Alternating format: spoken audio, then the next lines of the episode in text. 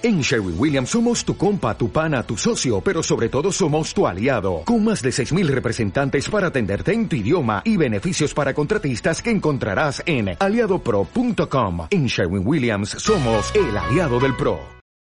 Esta es la leyenda del gallo de la catedral. Cuando Quito era una ciudad llena de misterios, de cuentos, existía un hombre de fuerte carácter.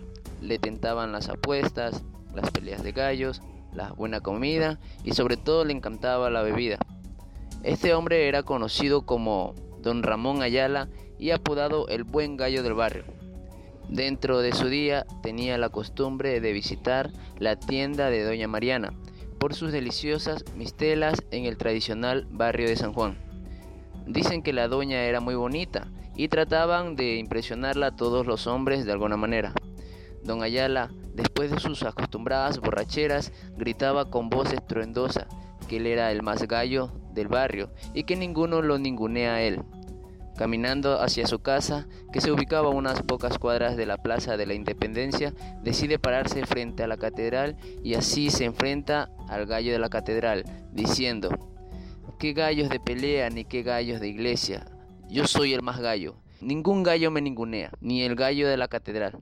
Se dice que los gritos de don Ramón podía acabar con la paciencia de cualquiera. Acercándose al lugar del diario griterío, vuelve don Ramón ebrio, pero esta vez sintió un golpe de aire. En un primer momento pensó que era su imaginación, pero al no ver al gallo en su lugar habitual le entró un poco de miedo. Pero como un buen gallo se paró desafiante. El gallo con un picotazo en la pierna lo tiró en el suelo de la plaza grande.